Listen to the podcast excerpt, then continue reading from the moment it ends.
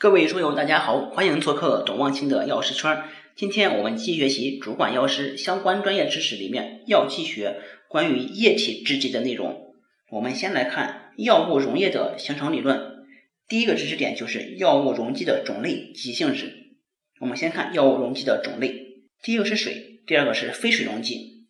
非水溶剂呢，常用的有多元醇，比如说乙醇、丙二醇、甘油、聚乙二醇两百、四百或者六百。精醇和苯甲醇等，在这里面注意的是，聚乙二醇两百、四百和六百呢，它是液体的；而如果聚乙二醇的四千、六千和九千三，它就是固体。除了醇类之外呢，还有醚类、酰胺类、酯类、亚酚类等等。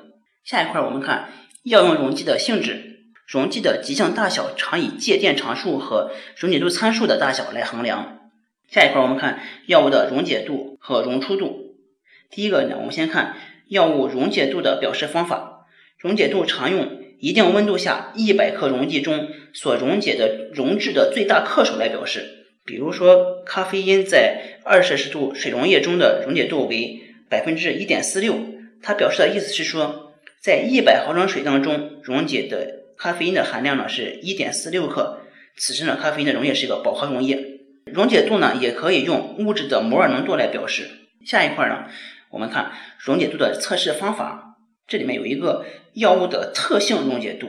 药物的特性溶解度呢，是指药物不含任何杂质，在溶剂中不发生解离或者递合，也不发生相互作用时所形成的饱和溶液的浓度，是药物的重要的参数之一。所以你可以看出来，这个药物的特性溶解度，它是一个理想条件下的一个溶解度。特性溶解度的测定。是根据相容原理图来确定的。在测定数份不同程度的过饱和溶液的情况下，将配好的溶液恒温持续震荡，达到溶解平衡。离心或者过滤之后，取出上清液，并做适当稀释。测定药物在饱和溶液中的浓度，以测得药物溶液浓度为纵坐标，药物质量溶剂体积比为横坐标作图。直线外推到比率为零时，即得到药物的特性溶解度。也就是他做了一个图，图的这个纵坐标呢是测得的药物溶液的浓度，横坐标是药物质量除以溶剂体积的比率。下一块呢看药物的平衡溶解度及测定方法。药物的溶解度数值大多数呢都是平衡溶解度。测定方法呢是取数份药物配置从不饱和溶液到饱和溶液的系列溶液，至恒温条件下震荡至平衡，经滤膜过滤之后取滤液分析。测定药物在溶液中的实际浓度，并对配置溶液浓度作图，曲线的转折点即为该药物的平衡溶解度。无论是测定平衡溶解度，还是测定特性溶解度，一般都需要在低温和体温两种条件下进行。低温呢，应该在四到五摄氏度；体温呢是三十七摄氏度，以便对药物及其制剂的储存和使用做出考虑。下一块我们看影响药物溶解度的因素。及增加药物溶解度的方法。第一个影响因素呢，就是药物的溶解度与药物的分子结构，这里面就是相似相溶，还有一个就是氢键。值得注意的是，在极性溶剂当中，如果药物分子与溶剂分子之间可以形成氢键，则溶解度会增大；如果药物分子形成分子内氢键，则在极性溶剂中溶解度减小，而在非极性溶剂中溶解度会增大。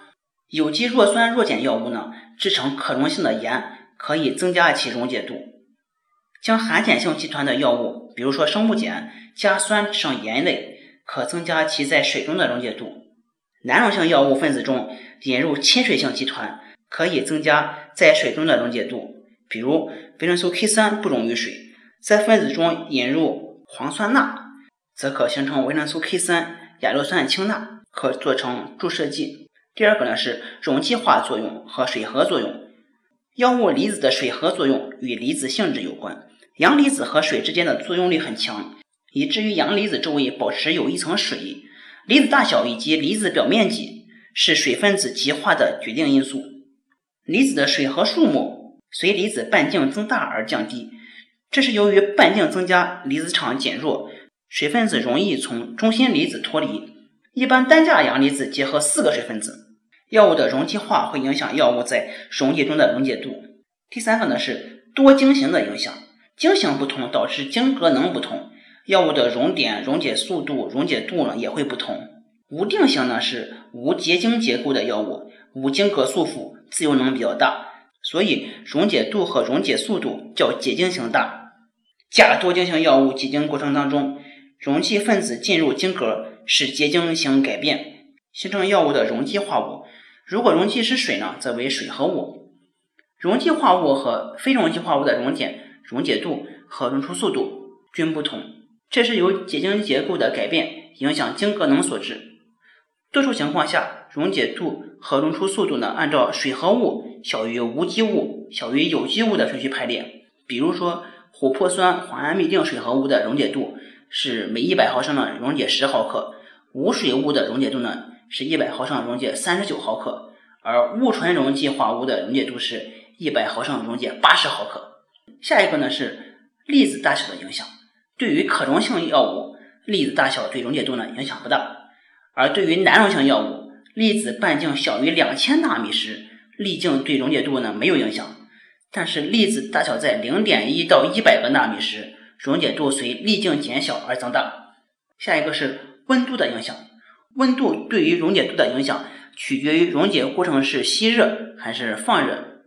如果是个吸热的过程呢，溶解度随温度升高而升高；如果是个放热过程，那么溶解度会随温度的升高而降低。下载智星球，找董望清的药师圈，每天十分钟，帮助您在潜移默化中轻松掌握药学专业知识。